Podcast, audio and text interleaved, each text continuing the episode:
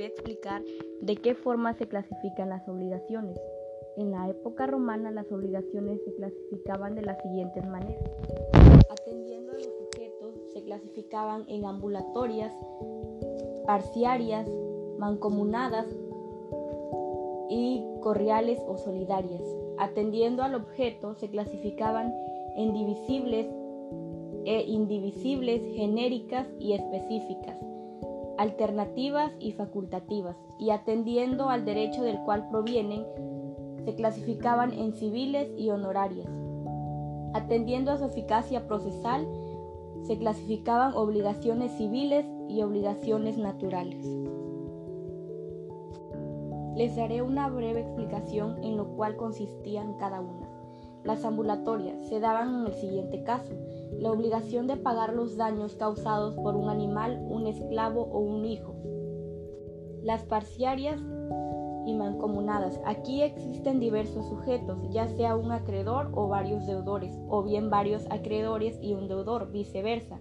La forma de cobro y pago se realizaba de la siguiente manera. Cada uno de los acreedores solo tenía derecho de exigir una parte del crédito si, había varios deudores, cada uno de ellos solo deberá pagar una parte de la deuda. Solidarias y correales. Se trata de varios acreedores. Se habla de las, de las se habla de correalidad o solaridad activa si hay varios deudores. Se refiere a correalidad o solidaridad pasiva si existen varios acreedores y varios deudores a la vez, se trata de correalidad o solaridad mixta. Visibles e invisibles. Son visibles solo cuando la prestación es posible ejecutarla en partes sin alterar su esencia. Y será indivisible en caso contrario.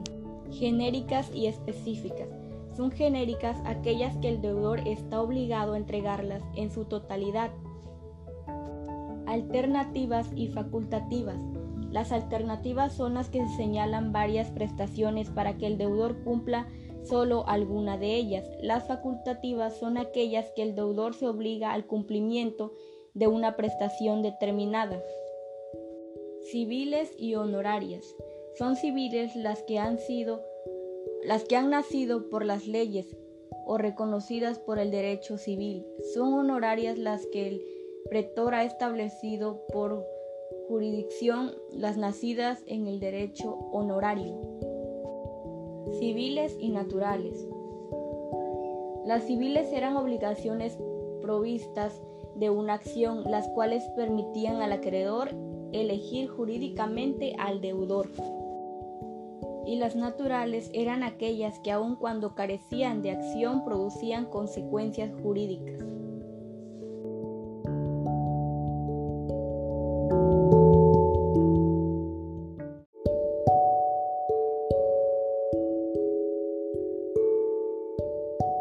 Hola, en este podcast te voy a explicar cuándo ocurre la ejecución de las obligaciones. La ejecución de las obligaciones consistía cuando se daban los siguientes casos.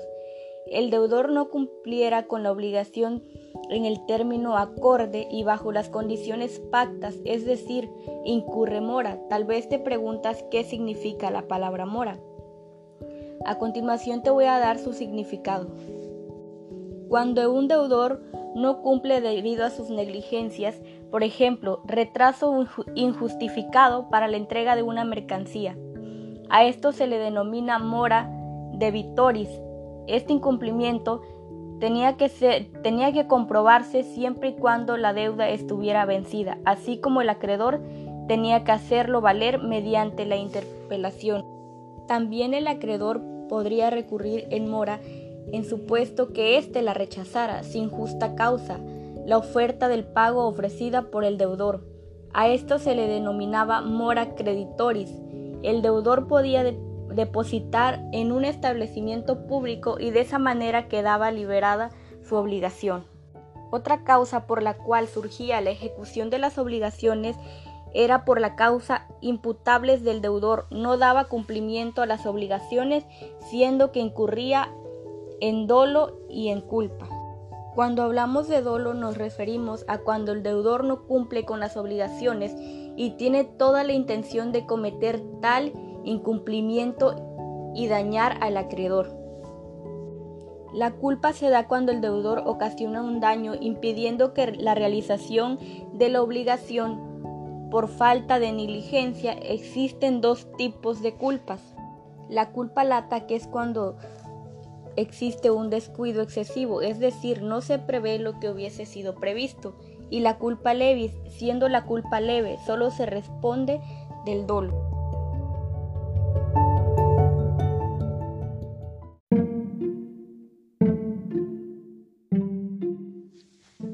Hola, en este podcast les hablaré de las fuentes de las obligaciones. Se le llama fuente de las obligaciones aquellos hechos los cuales el ordenador jurídico de Roma atribuía eficacia de hacer seguir un vínculo obligatorio entre dos personas. En la época de Justiniano, las fuentes de obligaciones fueron clasificadas como contrato, delito, cuasi contrato y el cuasi delito, de los cuales a continuación les daré sus conceptos.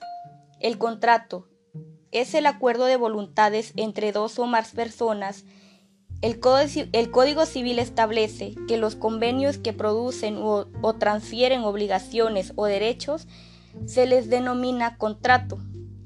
Delito. El delito consiste en todo hecho voluntario que es contrario a la ley, sancionado y castigado. Cuando una persona comete un delito, el Estado le impone castigo para garantizar la buena convivencia, además que se le exige a los delincuentes pagar el daño por eso que al delito se le considera fuente de obligaciones. El derecho romano clasificó a los delitos como público y privado. Los delitos privados eran perseguidos a petición de la parte ofendida mediante un juicio y eran castigados con multas privadas otorgadas a favor de la víctima. A la víctima se le denominaba acreedor y al delincuente deudor el cuasicontrato. En esta figura no se obtiene el acuerdo de voluntad de dos o más personas. Los contratantes llamados consentimiento. Los cuasicontratos se parecen a los contratos por ser lícitos y porque nacen obligaciones, pero se diferencian en la falta de consentimiento. Cuasidelito es un hecho ilícito cometido sin intención, en Roma se decía que el cuasidelito era una nueva figura delictiva, creado por un derecho honorario y que se contemplaba como un delito.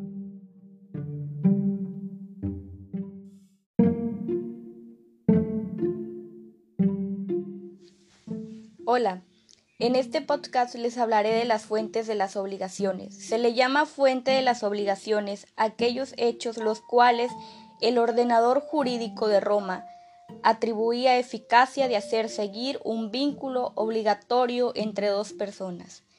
En la época de Justiniano, las fuentes de obligaciones fueron clasificadas como contrato, delito, cuasi contrato y el cuasi delito, de los cuales a continuación les daré sus conceptos. El contrato es el acuerdo de voluntades entre dos o más personas el Código, Civil establece que los convenios que producen o, o transfieren obligaciones o derechos se les denomina contrato. Delito. El delito consiste en todo hecho voluntario que es contrario a la ley, sancionado y castigado. Cuando una persona comete un delito, el Estado le impone castigo para garantizar la buena convivencia, además que se le exige a los delincuentes pagar el daño por eso que al delito se le considera fuente de obligaciones. El derecho romano clasificó a los delitos como público y privado. Los delitos privados eran perseguidos a petición de la parte ofendida mediante un juicio y eran castigados con multas privadas otorgadas a favor de la víctima. A la víctima se le denominaba acreedor y al delincuente deudor el cuasicontrato. En esta figura no se obtiene el acuerdo de voluntad de dos o más personas. Los contratantes llamados consentimiento. Los cuasicontratos se parecen a los contratos por ser lícitos y porque nacen obligaciones, pero se diferencian en la falta de consentimiento. Cuasidelito es un hecho ilícito cometido sin intención. En Roma se decía que el cuasidelito era una nueva figura delictiva, creado por un derecho honorario y que se contemplaba como un delito.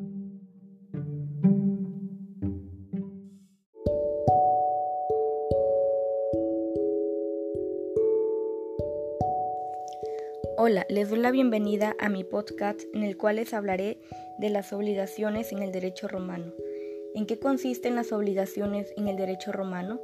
Las obligaciones en el derecho romano nacieron para que los hombres cumplieran determinadas conductas, siendo parte de un deber jurídico. De lo contrario, si no las cumplían eran sancionadas como un delito. La obligación romana nació en tiempos arcaicos, clasificando su cumplimiento como parte de un delito. Cuando un romano cometía un delito, nacía a favor de la víctima o de su familia el derecho de venganza, aplicándose la ley del talión, ojo por ojo, diente por diente.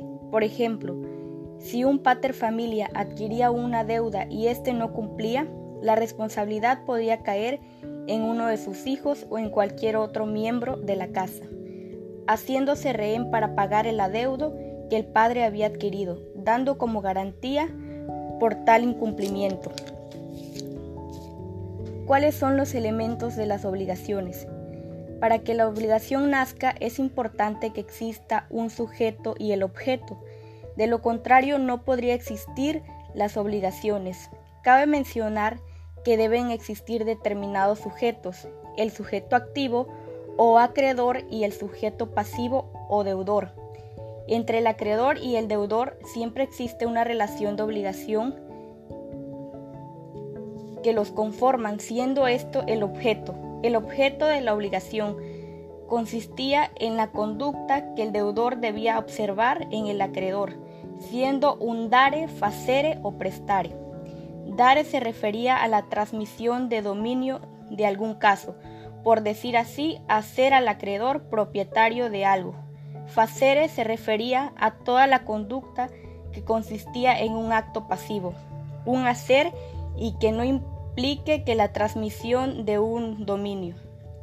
Prestare cita el contenido general de la obligación. Ejemplo, a una persona se le obliga a garantizar una deuda ajena.